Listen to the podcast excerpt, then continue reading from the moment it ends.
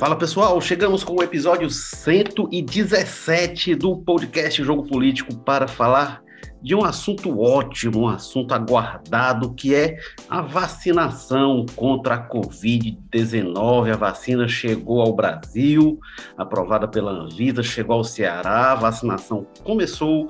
Temos essas bonitas imagens das pessoas, de profissionais de saúde, idosos, recebendo a vacinação, começando o processo de imunização, que não é instantâneo, né? A gente vai ter aí, não é tomou a vacina, está protegido, tem um processo de construção da imunização, mas é um princípio, é um começo de imunização que é, essa vacinação também envolve desde o início muita disputa política, isso desde lá de trás.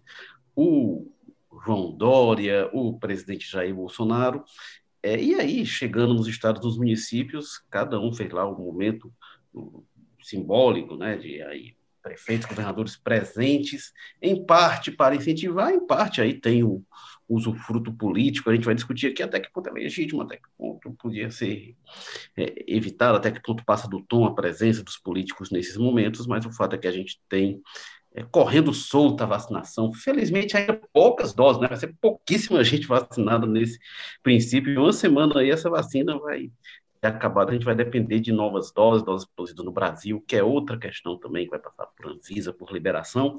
Mas para falar sobre isso, a gente tem aqui é, convidadas especiais, né? A gente é, é recebe aqui, tem um, um quadro meio fixo de, de, de, presença, mas a gente tem duas convidadas especiais. Ana Ruth Ramires, repórter de cotidiano do Povo, que já participou aqui com a gente, Ana Ruth de volta, é, e a Gabriela Custódio, que vem participar pela primeira vez aqui do Jogo Político, também repórter de cotidiano. Tudo bem, Ana Ruth? Olá, gente, tudo ótimo. Agora com vacina, né? Ana Ruth, que está falando do Monte Castelo, tô certo? Certo. E a Gabriela Custódio, bem-vinda. Gabriela, você fala de onde? Eu estou aqui no Aldeota Centro, mais ou menos, aqui. Bom dia, boa tarde, boa noite, né? Não sei aí em que horário o ouvinte vai estar com a gente, mas obrigada pela recepção e pelo convite para todo mundo aqui do Jogo Político. E a gente tem, como sempre, aí essa presença enfadonha do Carlos Maza, lá do José Bonifácio. A gente vai ouvir os gatos lá que ficam na janela dele ao fundo. Bem-vindo, Carlos Maza. Opa, Érico, Gabi, Ana Ruth, sempre um prazer estar aqui. Hoje mais enfadonho do que normal, porque como está o clima meio chuvoso aqui no José Bonifácio, eu acho que nem os gatos, nem os cachorros vão participar muito, eles estão aproveitando para tirar um cochilo aqui. Esse, esse pedaço de terra, né, José Bonifácio, eu sempre gosto de dizer que é esquecido, ninguém sabe muito bem onde é. A própria prefeitura me manda o IPTU agora dizendo que é Fátima, mas ó, a gente é uma terra muito orgulhosa, a gente tem muito orgulho do nosso nome, é José Bonifácio, viu? Presente. E a gente fica feliz com esse jogo político com a presença de duas mulheres. A gente tem poucas mulheres participando do jogo político. Não é minha culpa. A culpa é do nosso nosso editor-chefe, Tadeu Braga, que manda aqui. Ele produz e ele coloca pouca mulher. O Tadeu, já falei, Tadeu, vamos. A gente tem a Tânia Alves, que sempre que pode participar com a gente. A Tânia está tá adoentada. A gente tem outras participações também, mas é pouco. Tem muito homem para pouca mulher. Felizmente, hoje a gente tem aqui a participação de duas mulheres. Viu, Tadeu? Vamos resolver isso aí. Eu vou começar pedindo para a Gabriela, a, Gabriela e a Ana Ruth, é, elas estavam acompanhando esse processo de vacinação é, aqui do, início aqui em Fortaleza, em loco. Então, é, a Gabriela Custódio, ela foi lá para o aeroporto antigo para a chegada das vacinas no início da tarde de segunda-feira ali, acho que não sei se almoçou corrida e tal, aí foi lá, e ficou esperando, esperando, quando disse assim, olha, não vão chegar agora não, vai ser só 17 horas, aí ela foi para uma coletiva da Prefeitura de Fortaleza que anunciou o plano de vacinação, depois voltou para o aeroporto, aí teve lá a chegada coletiva do Camilo Santana, Aí depois a comitiva foi para o Hospital Leonardo da Vinci, onde estava Ana Ruth Ramires para começar o início da vacinação. Depois foi para o IJF, onde a Gabriela Custódio já estava. A Gabi andou para caramba, está com um monte de hora extra aí para a gente resolver. É, mas vou começar então com a Gabi. Como é que foi é, é, é, é a, a, chegada, né, o momento lá, o avião decolando, aterrissando, né, decolando lá primeiro de São Paulo, teve o périplo, foi para Teresina, de Teresina veio para cá. Como é que foi esse momento, a presença do governador lá? Pronto, Érico. Então, infelizmente, acabou que depois dessa corrida de um lado para outro de Fortaleza, acabou que a gente, repórter, não conseguiu acompanhar a aterrissagem do avião. Mas nossos cinegrafistas estavam lá, né? E eles realmente pegaram esse momento aí do pôr do sol, avião chegando, e a gente acompanhou, é, os repórteres estavam ali na parte da que foi a coletiva de imprensa que estava o governador, estava o prefeito José Sarto, é, o secretário, doutor Cabeto, a vice-governadora Isolda Sela e a secretária municipal de saúde, Ana Estela. Então, eles deram então, uma coletiva depois. Então, Gabi, onde vocês estavam, vocês não estavam vendo o avião. Vocês, vocês, viram o avião passando por cima, pelo menos? Ouviram quando chegou? Eu só era. Eu ouvi de longe só, eu só consegui ouvir de longe porque eu ainda estava esperando para conseguir entrar nessa hora. Mas, então, assim, o avião estava chegando, a gente ainda estava na entrada, esperando para passar pelo raio-x ali e para onde estava organizado o espaço da coletiva de imprensa. Então, infelizmente, não consegui ver, só consegui ver por vídeo, que acabaram mandando num grupo, é, que estavam todos os repórteres aí que acompanham a Covid-19 aqui no estado. E, infelizmente, só foi assim que eu consegui ver. Mas tivemos representantes assistindo né, ao vivo essa, essa cena aí registrando. E aí o que eu consegui presenciar foi a, a coletiva e depois a, os caminhões estavam chegando com as vacinas para levar ali para serem é, para os lotes serem inspecionados e depois serem distribuídos para aeronaves que iam levar esses lotes para o interior. Essa parte final eu consegui eu consegui pegar ainda, mas infelizmente a parte do voo em si eu não consegui não consegui ver, estava tão ansiosa. o, o Gabi, e me diz uma coisa, é, quando a gente viu lá em São Paulo, a gente vai depois falar sobre isso, né? O Dório, o Pazuello trocando declarações muito polêmicas. O Camilo, o Sarto lá não teve isso não, né? Foi, foi mais ameno, foi meio mais do mesmo, né? As declarações. Foi, foi mais ameno. Inclusive, o governador agradeceu ao Ministério, agradeceu a todas as instituições aí que estiveram direto, diretamente é, presentes nessa questão, nessa logística, né, para poder trazer as vacinas até aqui. Ele listou a FAB, listou várias instituições, é, enfim, agradecendo, mas frisou o agradecimento aos profissionais de saúde, né, que estão na linha de frente e que estão sendo os priorizados nesse primeiro momento de vacinação. O Ana Ruth Ramires, aí você estava lá no Hospital Leonardo da Vinci, onde começou a vacinação. Como é que foi lá? Como é que foi a expectativa? Eu, eu vendo lá, a gente transmitindo ao vivo, deu para ouvir muita festa lá do, do, dos outros profissionais, né, vendo quem estava recebendo a vacina, os primeiros vacinados. Como é que estava o clima lá no Da Vinci? Conta como é que foi esse início da vacinação aqui em Fortaleza. Uhum.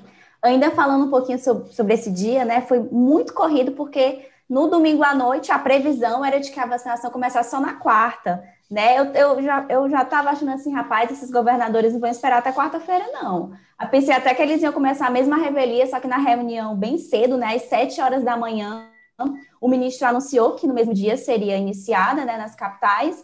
Então, a partir daí foi essa correria, que horas o avião vai chegar, né? A Gabi ali, ali no, no pé para esperar. Então, que horas, que horas vai chegar? A partir daí, onde é que vai ser a primeira vacinação? Como é que vai ser essa distribuição? Como é que vai ser a, a, a campanha né, aqui em Fortaleza, que a Cabido também acompanhou a coletiva, então foi um dia muito corrido, a gente ia pegando as informações e sabia onde é que seria a pauta muito assim em cima da hora.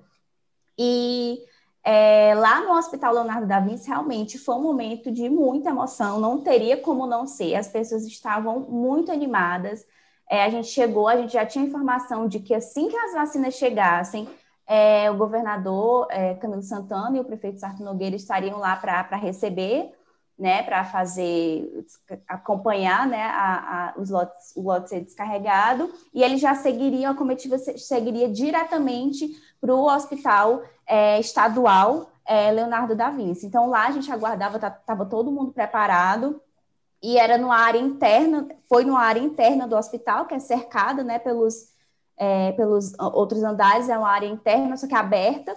Então, a gente olhava para cima e tinha todas as janelinhas em todos os andares, vários profissionais que estavam ali acompanhando é, nesse aguardo, né? E no momento que eles chegaram, foi muito rápido. A, a, imprensa já estava toda posicionada e chegaram primeiros profissionais que iriam fazer a aplicação e logo depois, quando chegou é, a comitiva, né, também com a vice-governadora Isilda Sela, com o secretário da Saúde do Estado, doutor Cabeto, é, e a secretária municipal da Saúde, a Anistela, eles chegaram, já chamaram os cinco, as cinco pessoas é, que foram, seis pessoas que foram as primeiras vacinadas, é, e aí se iniciou né, o, o, processo, enfim, ela sentou, foi chamada a Maria Silvana, que é uma técnica de enfermagem, estava muito emocionada.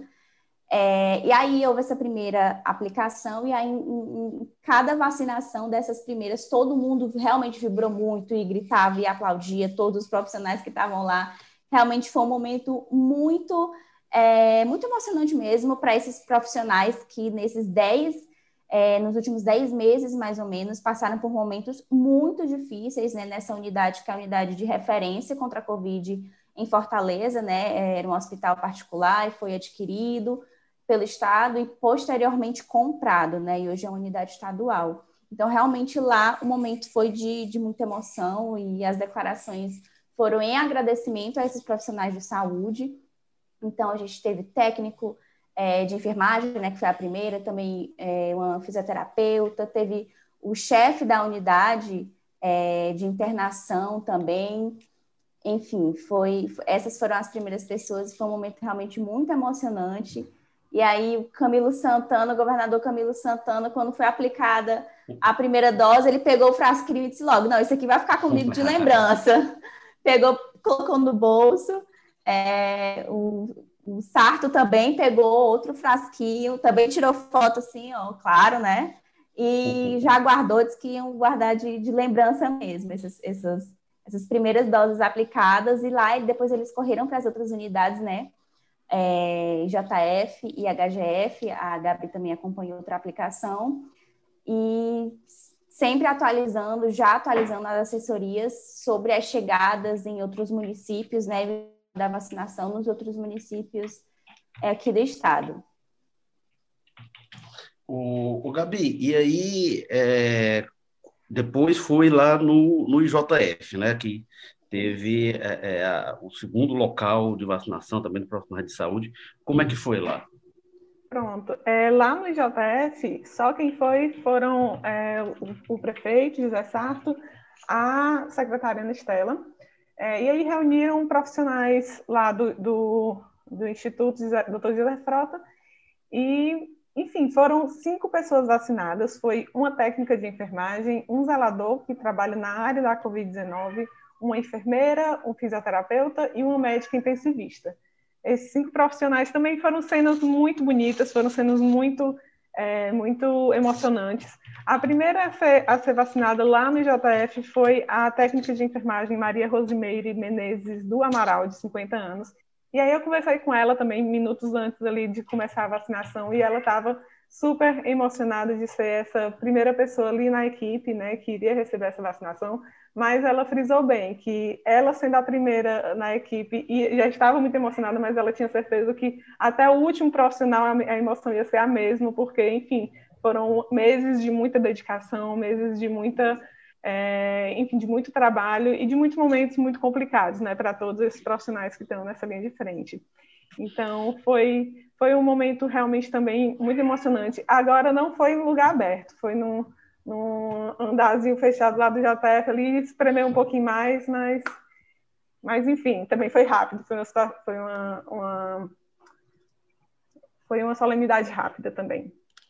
É, eu imagino. Eu, eu não sei se, se lá também, Gabi, mas lá no Leonardo da Vinci, todos falaram muito que não esperavam, que foram pegos de surpresa, que ontem mesmo que foram avisados, né, de que seriam vacinados, e to, todo mundo, nossa, estou muito honrado de estar representando, né, é, enfim, a minha categoria, né, eles falando dos profissionais, profissionais de saúde, então eles estavam realmente muito honrados de estar ali, e muito emocionados, e, e, e realmente foram pegos de surpresa.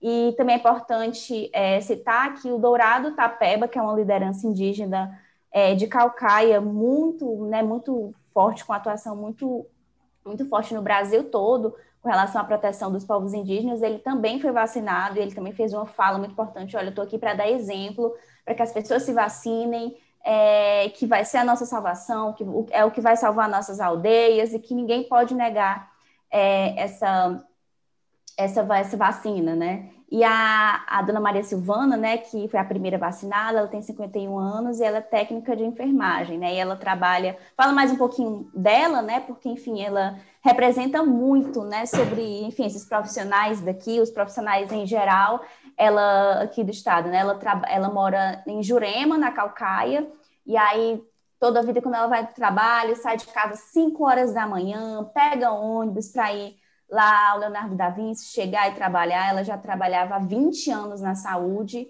mas realmente foi uma experiência totalmente diferente. Ela, ela falou que realmente os primeiros meses foram muito difíceis, porque foi aquele momento mais de pico, então ela dizia que, assim, aquela situação de você não sabia quem acudia, ela, ela você, você não sabia a, a, a quem prestava algum socorro primeiro, e que foi muito duro ver pessoas morrendo e não ter o que fazer, né? Relatos muito tristes que a gente vê desde o início, mas ela falou muito disso, né? Que falou muito desse sofrimento que ela passou pelas pessoas que ela perdeu, pelos pacientes. Em todo esse tempo ela não pegou Covid, é, nenhuma vez mesmo andando de transporte público, trabalhando ali na linha de frente. É, o esposo dela também trabalha é, com saúde. Ela falou que ele é maqueiro, ele trabalha no Frotinha do Antônio Bezerra. Então, ela deu esse relato muito emocionado, falou para todo mundo, né? Não tenham medo, se vacinem. Então, foi realmente um momento muito importante emblemático para o Estado. Sim, né? Só também complementando um pouco sobre essa questão das falas dos, do, dos profissionais que foram vacinados lá, é, também todos foram frisando essa questão da importância da vacinação, de dar exemplo, de as pessoas não não irem pela é, a próxima é, Maria Rosemary ela falou sobre as pessoas não irem pela cabeça dos outros e se, irem se vacinar. Enfim e uma coisa sobre essa questão da representatividade da categoria que me chamou a atenção foi o fisioterapeuta Cesário Rui Calou Filho de 36 anos. Ele é, além de falar sobre essa questão de representar a categoria de fisioterapeutas ele também estava ali e destacou bastante o fato de ele ser um militante do SUS, né? De ele estar ali também como uma pessoa que valoriza o SUS, que é, que mostra ali a importância do nosso sistema único de saúde. Então, teve bem essa questão mesmo da representatividade de cada um dos, dos profissionais escolhidos para serem vacinados. É, eu imagino, assim, acompanhando lá ao vivo, né, a gente estava transmitindo lá o início da vacinação e a vacinação, a chegada do avião, né, quando a gente vê o voo, assim, emociona a gente que está em casa, imagino em loco, né, mais forte ainda, e eu imagino para esses profissionais realmente, né, porque, olha, é, eu, eu assim, conheço gente, tenho familiares que tiveram Covid, é, a gente tem colegas que tiveram Covid, mas é, é, no meu círculo mais próximo, é, todo mundo conseguiu se recuperar, alguns um pouco é, com mais dificuldade, em alguns casos mais graves, mas todo mundo se recuperou. Eu imagino quem está nesse dia a dia, né? Primeiro, o risco exposto, expondo, acaba expondo também suas famílias, né? É, é essa que trabalha na área de saúde, aí tem o, o, o marido que, que, é maqueiro, então isso é um nível de exposição muito grande. É, e essas pessoas devem ter convivido com muita gente morrendo, né? Então, assim, deve a gente vê uma possibilidade realmente de, de de derrotar essa pandemia, eu acho que deve ser realmente uma emoção muito grande. Carlos Maza, é, a gente acompanhou no domingo, é, primeiro teve lá a reunião da Anvisa, né? Muitas discussões, enfim, aí a aprovação, e aí, instantes depois entra o João Dória ao vivo e faz a primeira vacinação lá em São Paulo, no Emílio Ribas, é, é, e aí, simultaneamente, começa a coletiva do ministro Pazuello, o Pazuello senta o malho, dizendo que era um absurdo aquilo ali. Uhum. É, que, como é que você vê essa disputa? Aí, depois, no outro dia, teve o Pazuello fazendo o ato lá com os governadores, depois os governadores. Como é que você está acompanhando essa, é, é, é, essa briga política que envolve a, a vacina contra a Covid-19? O que, que você acha de tudo isso? Sim, primeiro, Eric, só fazer um, um, um, comentário rápido aqui, escutando o que a Gabi e o que a Ana Ruth estavam contando, né? É, relatos muito fortes, né? Quem acompanhou isso, a transmissão também do governo, também pelo como o Jornal o Povo estava reportando, viu que foi uma, uma coisa histórica mesmo, um momento que provavelmente a gente vai lembrar aí décadas por vir, né? E está muito bem registrado, muito emocionante mesmo, né? Uma vacina produzida por articulação de um órgão público centenário, trazida por um governo, né? Aplicada em um hospital que era privado e virou público, é, por enfermeiros da rede pública, para outros profissionais que estão atuando na saúde pública. Então é isso, assim, mais uma vez a pandemia deixa esse recado que é preciso que a gente valorize e defenda o SUS, né?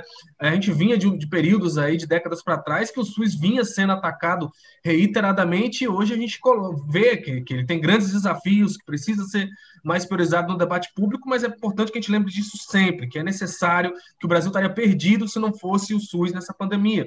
Muita coisa nesse país a gente dá como certa, garantida, e quando a gente vê, menos espera, vão acontecendo ataques, tentativas de desmonte. Então é importante tá atento. É, agora, sobre essa história, né, Érico, que vexame para o governo Jair Bolsonaro, é né, uma novela. O João Dória claramente espetaculariza a coisa, né? Assim que libera a Coronavac pela Anvisa, como você falou, ele corre para vacinar, sabendo que já tinha uma requisição feita pelo ministro Pazuello das vacinas, né? Me lembrou até a gente, tipo, coisa que o, o Inácio Arruda, o Leonelzinho Alencar costumava fazer, né? Se convencionou chamar ali de papagaio de pirata, quando tinha algum político de fora importante falando, eles davam um jeito de aparecer ali na foto, né? É, pois a gente tem agora o papagaio de vacina, né? Esse, o Dória meio que se colocando ali quase para garantir que toda foto que saísse do momento da vacinação tivesse ali pelo menos uma pontinha de João Dória atrás. Então é esse o teatro, né? Mais que para vacinar, transmitir a vacinação para todo o Brasil e aí o impacto foi imediato. Quanto à politização por parte do Bolsonaro, acho que dispensa comentários. Tanto que ficou um clima de derrota claro entre o bolsonarismo depois dessa vacinação. Até o silêncio que ele fez depois deixa claro. É, aconteceu a vacinação no domingo, ele, o Bolsonaro só foi se manifestar na segunda-feira, e claramente botando defeito na vacina, né? Soltou ali um ato falho de dizer que, apesar da vacina, um caro recalque ali, uma coisa mal resolvida, com o fato de que o, o, o, João Dória saiu na frente dele, ele impôs uma derrota dele. E, por parte do Bolsonaro, é uma politização que se arracha desde o primeiro dia. É gripezinha, depois foi provocar aglomeração, boicotar máscara, botar defeito em vacina. Chamou várias vezes a vacina da Coronavac lá, com, com o Butantan de vacina chinesa do João Dória, isso entre aspas, e aí agora vem com esse papo de que a vacina é brasileira, não é de governador, enfim não faz sentido, pega mal, a, a hipocrisia, a mudança de discurso está aí, muito bem registrada em todo lugar. E agora é aquela coisa, né? Que aposta furada essa que o Bolsonaro fez? Quem diria que apostar contra a pandemia, que parou o mundo inteiro, que está matando milhões? Nossa, questionar que ela é uma coisa séria. Pense, né? É, quem diria que ia pegar mal e contra uma vacina com as maiores chances de sair primeiro? Que coisa, que estratégia brilhante essa do Bolsonaro. Agora, entre essa polarização, né? Apesar dos dois fatos terem os dois lados aí terem usado muito isso politicamente, eu tendo a ficar com o João Dória, viu? Porque pelo menos é quem efetivamente estava fazendo alguma coisa. A prova está aí, a vacina saiu. Surreal é ver o presidente da República fazer militância pela inércia, né? Um militante não fazer nada, tá tudo ótimo, se virem aí. Fala aqui que o Brasil está quebrado, que o STF não deixou fazer nada, que é mentira. É, mas é tudo mais um episódio na novela que é ter o Jair Bolsonaro como presidente é um cara que nunca se vendeu como outra coisa, especialista nisso, dividir e transformar em platform político, o que é bom para ele nas eleições, deu certo lá atrás, em 2018, mas é péssimo quando a gente tem um problema real batendo na porta como agora. Porque não adianta chamar o vírus de chinês, é, dizer que a vacina do João Dória, acho que o vírus, a, a, as faixinhas ali de RNA, DNA, não sei, é, ele não se importa muito com isso, não. Ele vai continuar matando, né? É aquela coisa que você escreveu muito bem na época que aqueles vereadores tentaram invadir o hospital de campanha do PV aqui em Fortaleza para saber se era aquilo mesmo. Estava dizendo que as pessoas não estavam morrendo. É aquele pessoal que estava dizendo que estavam enterrando caixões vazios. É, aquilo ali naquela época ali, né? Eles ainda conseguiram, né, ter alguma relevância. Agora, olhando para trás, veja que papelão, que coisa ridícula.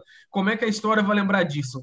Uma pandemia que já matou aí 200, mais de 200 mil brasileiros, tende a matar muito mais, porque, enfim, a realidade, a vacina é um avanço importante, mas ainda é um problema muito sério. A gente ainda está numa segunda onda, ainda vai demorar para chegar vacina o suficiente para ter uma imunização é, bacana aí na sociedade. É, e aí você tem esse pessoal olhando para trás, como é que vai ficar, né? Olha, vocês acreditam que aí a gente teve aí 200 mil mortes cada dia aumentando. Tinha gente que lá atrás estava dizendo, não, eles estão enterrando caixões vazios. O deputado André Fernandes estava dizendo no, no, Twitter que o secretário da Saúde estava falsificando laudos para dizer que as pessoas estavam morrendo de Covid. Que papelão, né? Que irresponsabilidade. E, e não, é, não é mais questão de opinião, não é mais questão de dizer Ah, não, tem esse argumento aí. É cabal, era mentira, era desinformação, era ignorância. E hoje a gente tem isso muito claro e está muito certo, muito fácil ver quem estava no lado certo dessa história, Érico.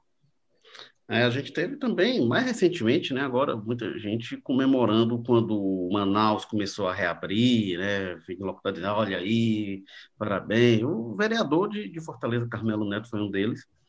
E aí a gente está vendo o custo que Manaus está pagando, né? Vamos ver quem que vai é, assumir isso, que, que defendeu as, isso, dizendo, não, vamos lá, vai, abre, tá tudo tranquilo, vai lá, que, que, é, é seguro. Quero ver quem que vai aparecer agora, né, para dizer isso. É, a, a, minha opinião nisso tudo, eu, eu fiquei incomodado no domingo, eu, eu gostaria de ter visto ali, acho que o domingo era dia para a gente falar da Anvisa, do, do, do, do, importante reunião da Anvisa. Eu queria ter visto os técnicos do Butantan que trabalharam no desenvolvimento é, dessa vacina. Eu acho que ali era o protagonismo deles. Agora, assim, tem uma coisa que é natural, primeiro, né, assim, na, na, política é natural. Tem alguns gestos que são importantes, tipo, lá no Rio de Janeiro levaram por pé do Cristo Redentor, é, enfim. Tem uma coisa que é de algum simbolismo de você criar para porque para estimular as pessoas a se vacinar, que isso é sempre importante, e agora ficou mais importante, porque começou a haver uma contra-propaganda. Né? Pela primeira vez em mais de 100 anos, a gente tem no Brasil uma campanha contra a vacinação feita por agentes públicos, né? inclusive o mandatário da República, não, essa vacina aí não sei não, enfim, então a gente tem uma coisa que é importante mesmo, um ativismo, e no caso do João Dória, vamos lembrar assim, é, se não fosse a marketagem do Dória, se não fosse essa coisa dele de politizar, uhum, de querer, uhum. talvez ele não tivesse ânimo para ir para esse enfrentamento contra o Bolsonaro, e aí nenhum outro estado talvez tivesse a musculatura para encampar uma, um desenvolvimento de uma vacina como essa, e aí o Brasil não teria vacina, né? Pois é, tem uma coisa que é importante, né? Que a gente lembra, né? Tipo, até uma semana antes do Dória dizer, não, ó, São Paulo vai começar a vacinar. Inclusive, vocês lembram? Ele dizia, vai começar dia 20 de janeiro, né? Ou seja, a gente, antes, começou antes do que ele falava. E o pessoal do bolsonarismo ficava dizendo, olha aí, não tem nem vacina, não tem coisa, o cara já tá dando data, isso é mentira, isso é para enganar a população. Tá aí o fato é, dias antes, dois dias antes do dia 20, já começou a vacinação. É, mas é lembrando, né, que até uma semana antes do Dória anunciar, o Dória anunciou, a partir do dia 20 de janeiro a gente vai estar vacinando. O que a gente tinha de fala do ministro da Saúde, do presidente sobre vacina, era de vontade zero de, de, correr atrás da adquisição dessa, desses imunizantes. É, dois dias antes do Dória anunciar, o Pazuello estava botando defeito em todas as vacinas, dizendo, não, essa aqui a gente não tem frigorífico para armazenar, essa aqui não tem logística para levar, né, o nosso especialista em logística, botando defeito, disse que ele não tinha nem conversado com laboratórios, com clínicas brasileiras para ver possibilidade de parcerias para facilitar essa, essa logística, ele só saiu falando ao vento, botou um monte de defeito nas vacinas, não tinha data, chegou até a dar uma declaração estapafúrdia, né, de dizer ah, se houver demanda, se houver demanda, amigo, que, que, que, ser humano é esse que acha que não vai ter demanda de vacina? Realmente acredita nesse papo, né, de que não, as pessoas vão ter medo de se vacinar? Rapaz, na hora que começar a vacinar, ainda mais o brasileiro que adora ser exclusivo, né, ter conseguir dizer que conseguiu antes de que todo mundo, uma coisa que tem pouca oferta que nem as vacinas, mas enfim, total inércia do governo federal, e aí bastou o João Dória anunciar que ia começar a vacinar, um dia depois o Brasil já estava dizendo, não, mês que vem a gente começa. Você vê que é um negócio que não dá nem para eles disfarçarem, porque eles foram muito transparentes e os registros públicos são muito claros nesse sentido, de que foi claramente uma reação ao anúncio da vacinação do Dória lá em São Paulo, né? Foi meio que, colocou para correr. Então, de certa forma, essa politização, essa politicagem do João Dória, que não dá para negar, né? Que às vezes o pessoal quer, quer negar o mérito de alguma coisa, né? De que a vacina saiu mesmo, dizendo, não, mas foi uma ação política do Dória. Sim, a ação política do Dória está fazendo lá, é, os enfermeiros do Ceará se vacinarem. A ação política do Bolsonaro fez o quê, né? Enfim, tem todas essas questões aí. É, é, e, tem... e, e, no domingo à noite ainda, o anúncio do Ministério da Saúde foi que a vacinação ia começar na quarta. Na reunião com os governadores, que devem ter colocado muita pressão, que aí o Pazuello disse, não, vai ser hoje mesmo, já vai começar nas capitais, porque é óbvio que os governadores não iam esperar dias tendo a vacina em, em suas capitais, iam esperar dias para começar essa vacinação por causa um, do ministério que não viabilizou as vacinas, né? Então, o que eu, o que eu não dava para ser uma mosquinha para ouvir esse diálogo entre os governadores e o ministro, que eu acho que deve ter sido só no, no nível do cara, você tá maluco, libera esse negócio, pelo amor de Deus, o que, que vocês querem que espere três dias aí É, o que, eu, o que é louco é assim, não, gente, a, a, confusão política no Brasil é porque tá vacinando logo, não esperou para vacinar, era para vacinar só. Então, no meio da pandemia, aí ficou uma discussão assim, não, gente, mas tinha que esperar a Anvisa publicar. Eu digo, pelo amor de Deus, gente, a gente está numa pandemia, isso foi aprovado uso emergencial. Então, o problema é que vacinou logo? Não, era para ter vacinado no mês passado, se pudesse. Então, é, é, é realmente, esse debate é louco. O que eu acrescento sobre o Dória é o seguinte: o Dória ele pagou um preço político, inclusive perdeu popularidade, porque o Bolsonaro ficou dizendo é a vacina chinesa, é a vacina do Dória e tal. Então, ele acaba sendo, não digo que é justo, mas é natural ele tirar o proveito político agora. Ele está deitando numa cama que o Bolsonaro construiu para ele. Quem ficou com a história? Que aí o Bolsonaro vai dizer ah, a vacina é do Brasil e tal. O Bolsonaro construiu as condições para o Dória ir lá. Porque se, se o Bolsonaro nesse primeiro diz, oh, o Butantan, aí, Histórico Brasileiro, vamos lá.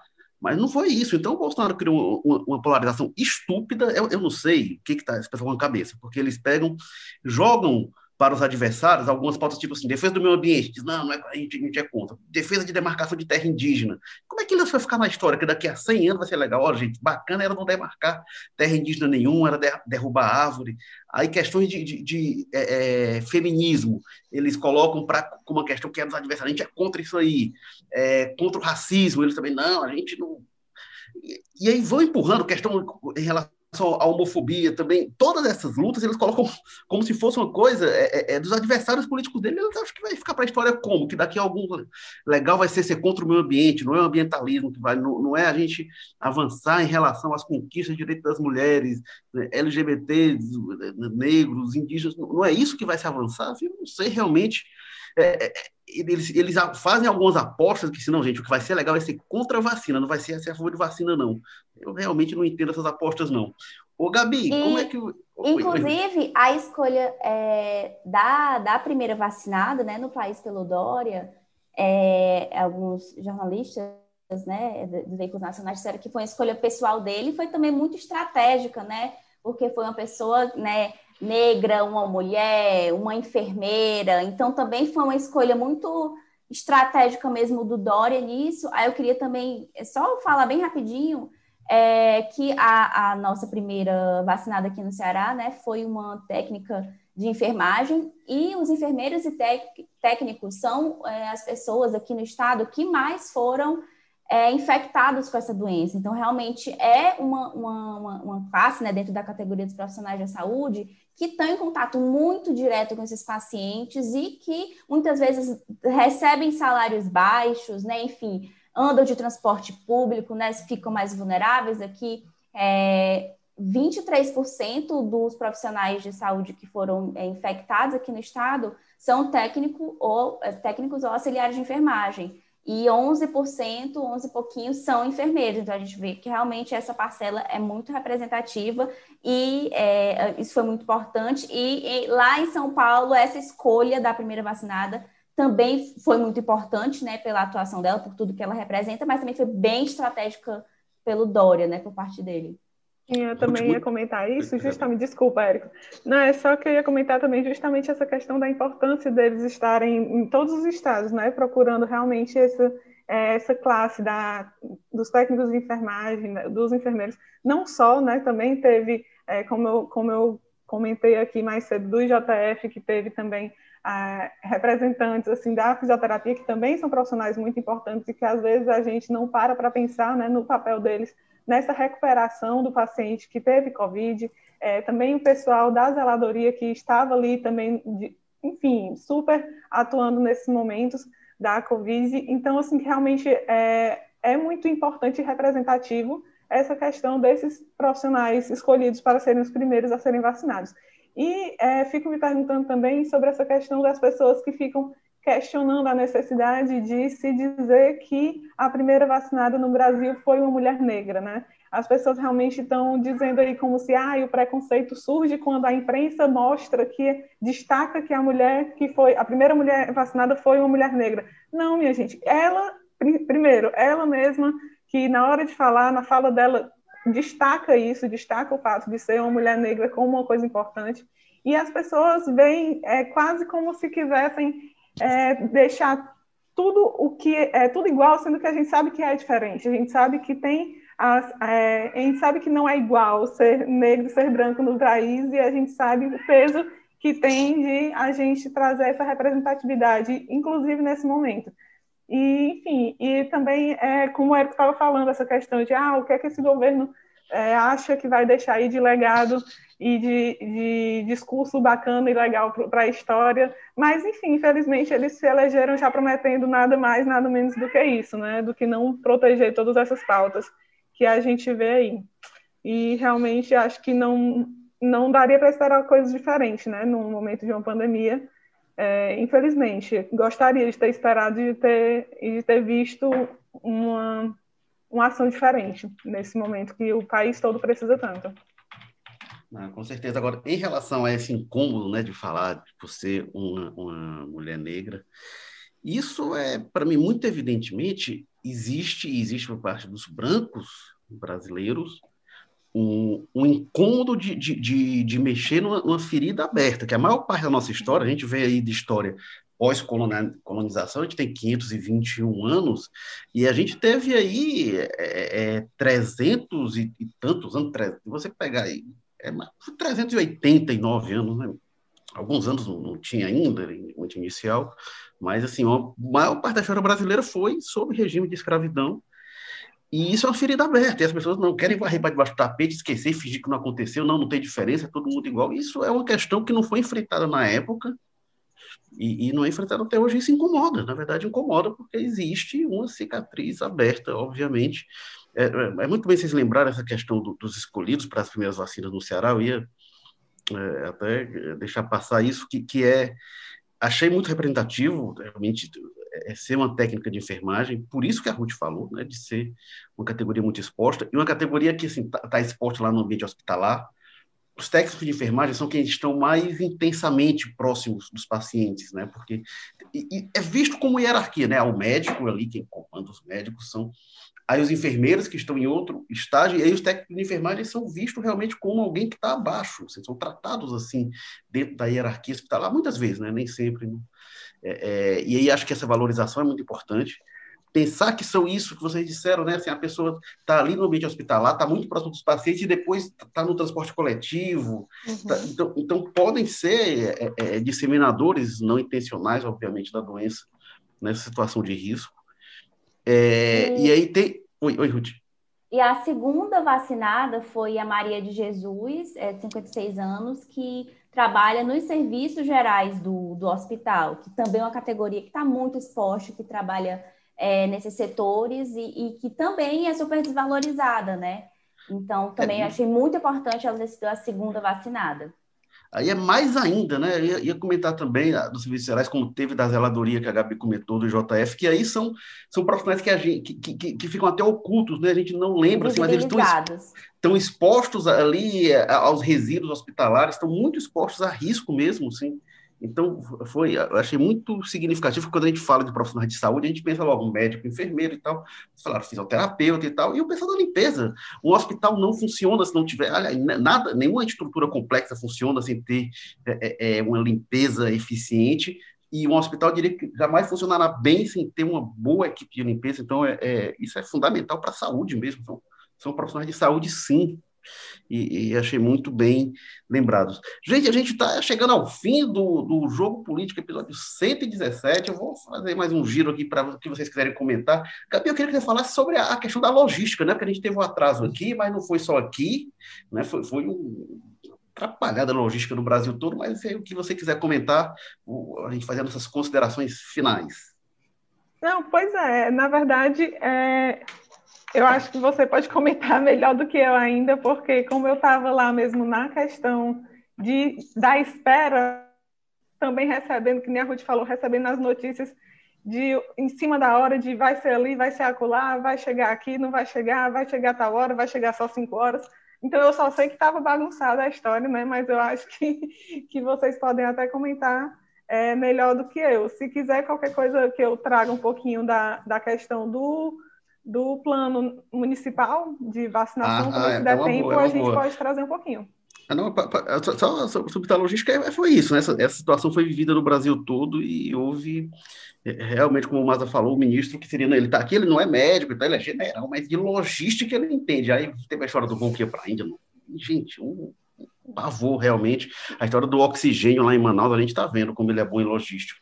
Ainda bem que ele não é bom em saúde, porque se ele fosse bom em saúde, eu, ia estar tá pior a pandemia. Foi, e foi justamente o que deveria, é, a, a, parte que cabia ao Ministério, né, que era a distribuição, é, que foi feita pelos aviões da FAB. É justamente o que dá, enfim, a maior confusão nesse dia tão esperado, né?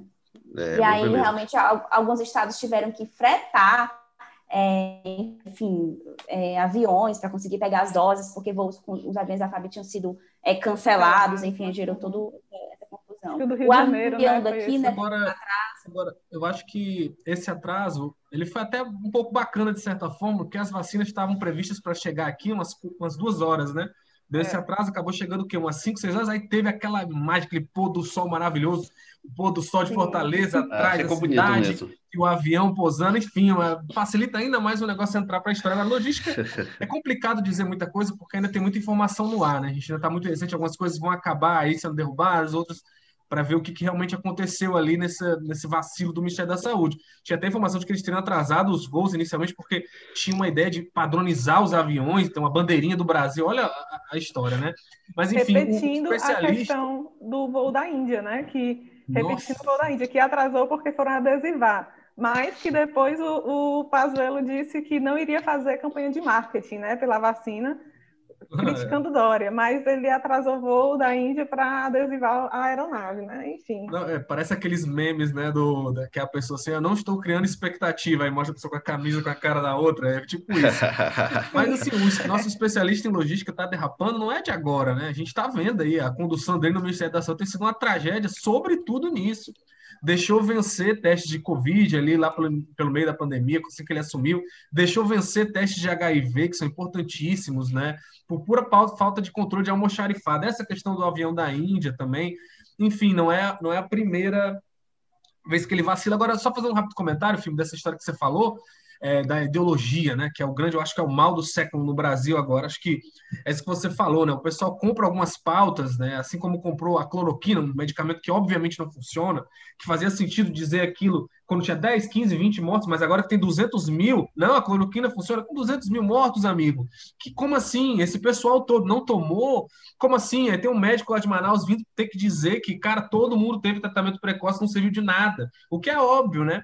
E aí esse pessoal compra essa pauta e radicalizou, como se fosse coisa de esquerda ou direita. Ora, você ir tratar de questões dessas, como machismo, racismo, é questão básica de dignidade humana, é, é padrão. A gente sempre associou civilizações evoluídas, civilizações abertas, com o quanto esses, esses pilares são respeitados, né? Aí o Brasil começou a querer desconstruir isso de 10, 15 anos para cá, assim, para o jogo político de uma maneira muito mais exacerbada. Claro que esses preconceitos, obviamente, sempre existiram. É, mas a pessoa ter orgulho de bater no peito para dizer, não, eu sou contra você tentar minimizar o racismo mesmo, é coisa muito maluca, né? É, tanto que é, é, engraçado até, porque muitas dessas coisas foram iniciadas por setores que são mais ligados por esse pessoal a uma direita, digamos assim, né? Você tem a Igreja Católica, que começou a questionar a tortura, a punição corporal, né? o homicídio, a gente tem todo o registro do direito canônico, a própria criação, a, a ideia de pena, né? Cumprir pena vem da ideia de, da, da, de penitência da igreja, que, olha, não mate, não corte o braço, não é, fique um tempo pensando no que você fez tudo mais. A própria Declaração dos Direitos Humanos, que a galera de direita surta, né, quando se menciona qualquer coisa em relação a isso, foi criada como uma carta, né, perdoa a expressão, mas era um gigante cotoco à União Soviética. Foi criada, assinada lá em 1948 pelos países que estavam na ONU, mais ou menos porque era para esfregar na cara, dizer, olha os direitos que você tem em países capitalistas e olha o que você não vai ter se você estiver na União Soviética. Tanto que o artigo 2 da Declaração de Direitos Humanos é dizer que você tem direito à propriedade privada. Né? Então, era uma coisa muito clara para demarcar a diferença com o socialismo. Então, eu, eu acho irônico que esse pessoal adora lembrar isso quando convém, né? É muito bom, é muito fácil você ver gente muito conservadora, radical, né? Ser conservador é uma coisa, ser você achar que racismo não existe no Brasil, eu acho que já é outra, já é você está fazendo isso aí porque você tem interesse de fingir uma cegueira ali. É, mas eu acho engraçado que muitas dessas pessoas adoram lembrar essas coisas quando é conveniente, mas aí depois parte para atacar, para recuar nisso, para a gente é, viver um retrocesso civilizatório como se isso fosse bom para alguém, transformar em fla-flu político, né? exigir um desgaste, uma ruptura na sociedade para discutir questões que deveriam ser básicas e que a gente entrou nesse caminho que hoje parece muito difícil que o Brasil consiga sair, Ainda mais com um presidente que está todo o tempo estimulando isso, até numa, quando tem uma pandemia matando gente. E isso é muito lamentável, gente. Não, pois é. Agora, o Gabi, eu vou passar para você para você comentar o que você falou sobre o plano municipal de vacinação aqui em Fortaleza. O que, que já se tem, o que, que já se sabe? Tem muita coisa em aberto ainda, né? Mas o que, que já se sabe? Pronto, o que já se sabe é o seguinte: a gente está seguindo o plano é, nacional, né, dividido naquelas quatro fases prioritárias, para conseguir vacinar realmente esse pessoal que está mais exposto, essas classes, tanto de trabalhadores quanto faixa etária, né? E só que, como a gente sabe também, nós não temos dose suficiente para vacinar todo mundo dessas quatro, dessas, nem da primeira fase, na verdade, aqui no Ceará. É, nós recebemos 80 mil doses aqui em Fortaleza, é, e vão, ou seja, né, com duas doses para cada pessoa, vão ser, é, vamos conseguir vacinar 40 mil pessoas nesse primeiro momento, nesse primeiro lote.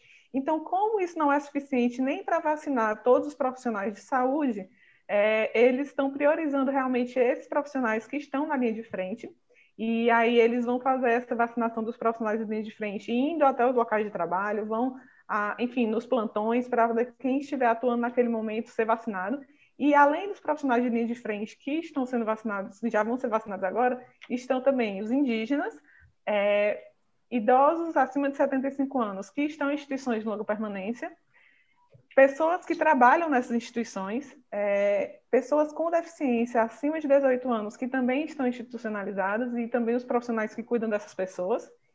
E é isso, né? São esses, são esses públicos que vão receber agora, nesse momento todas essas pessoas vão receber em loco agora. É uma coisa que foi bem, é, foi bem falado ontem nessa coletiva e que se deixou bem claro é para frisar que a população não procure postos de saúde, né? Porque primeiro não vai ter vacina lá nesses postos, não vai ter. E segundo que é, está aumentando a procura, nos últimos meses vem aumentando a procura por atendimento com pessoas com síndrome gripal nos postos de saúde. Então, também tem o risco, né, que a pessoa que for lá buscar a vacina, além da frustração que vai ter de não ter a vacina, vai ter também o risco de se expor, né, nessa situação. E aí, é, vindo o próximo, vindo o próximo lote, vindo as próximas vacinas para cá, vão ser incluídos todos os outros profissionais de saúde e também os outros idosos acima de 75 anos que não estão em instituições de longa permanência. Nesse momento é que vai poder ser feito a, o agendamento do, nos centros de vacinação. E aí, nesse momento, vai ter um, um vai ter um espaço no aplicativo Mais Saúde Fortaleza para fazer esse agendamento e tem também o site Vacine Já, que a pessoa também vai poder agendar lá. Enfim, mas esse é um segundo momento, é um, uma fase que vai vir de, ainda na primeira fase, mas depois desse primeiro lote, que realmente está tendo essa priorização. É, ah, eu, eu, não sei se eu esqueci de falar, mas também a população indígena, né? Nessa primeira, nesse primeiro momento agora. Não sei se é. eu tinha esquecido de listar.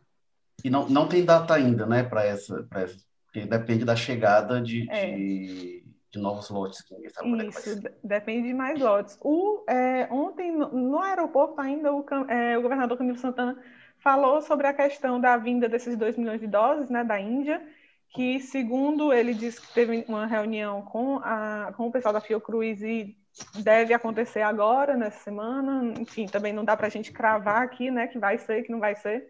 Realmente tem que esperar. E também o Butantan já, é, ele comentou também que o Butantan já está dando entrada para o pedido de uso emergencial da vacina produzida aqui no Brasil, né? Que eles já têm mais de 4 milhões de doses produzidas pelo Butantan, não compradas é, da, corona, da, da Sinovac, né? Que essas, é, essas que foram é, aprovadas no domingo são essas doses compradas, né? São essas doses que vieram para cá mas essas doses que foram produzidas aqui ainda têm que ser é, é, também autorizadas pela Anvisa. E aí já está dando entrada nesse pedido de uso emergencial dessas doses, e aí também vai ter distribuição. Então, sendo, acontecendo essa semana também, aí a distribuição vem também logo. É, e a Fiocruz também deverá produzir, né, mais para frente. Sim, sim, mais para frente a Fiocruz vai ter essa incorporação aí da, da, da... tecnologia e vai ser produzida e aí vai, a gente vai conseguir ampliar, né, essa vacinação da Oxford AstraZeneca. Ana Ruth Ramires, e... você, você encerrar aqui o nosso jogo político 117. Diga lá. É, adiantar que aqui em Fortaleza, né, o, o plano é, o Plano Municipal de Imunização, quando foi anunciado, já fala de alguns locais que serão esses centros de vacinação posteriormente, né? Quando as, as outras fases né, forem iniciadas após o grupo prioritário. Então, esses grandes estados, estados de Presidente Vargas, o Ginásio Paulo Sarazate, Castelão, todos os CUCAS, enfim, universidades, né, centros universitários, é, todos esses locais serão centros de vacinação é, aqui em Fortaleza. Eu acho que é importante a gente lembrar que, apesar de toda, enfim, alegria, emoção vendo esse início de vacinação, ainda é apenas o início, né? A gente não, a gente tem recebeu uma quantidade de doses suficiente para uma parcela muito pequena, assim, para parte da primeira fase do grupo prioritário da população. Então, realmente é assim, aquela especificação, né, do, da, da prioridade à prioridade. Então, é, isso ainda vai demorar, né? Enfim, até que a gente tenha mais doses. Então, é torcer, torcer que o, o, o, governador Camilo Santana, junto aos outros governadores, enfim, o Ministério consigam realmente trazer uma quantidade maior de doses suficiente para vacinar realmente toda a população. E é importante a gente falar isso porque a gente tem que frisar que a vacinação é uma estratégia de imunização coletiva. Ou seja, a gente só vai ter um resultado epidemiológico efetivo quando uma parcela grande da população for vacinada, né?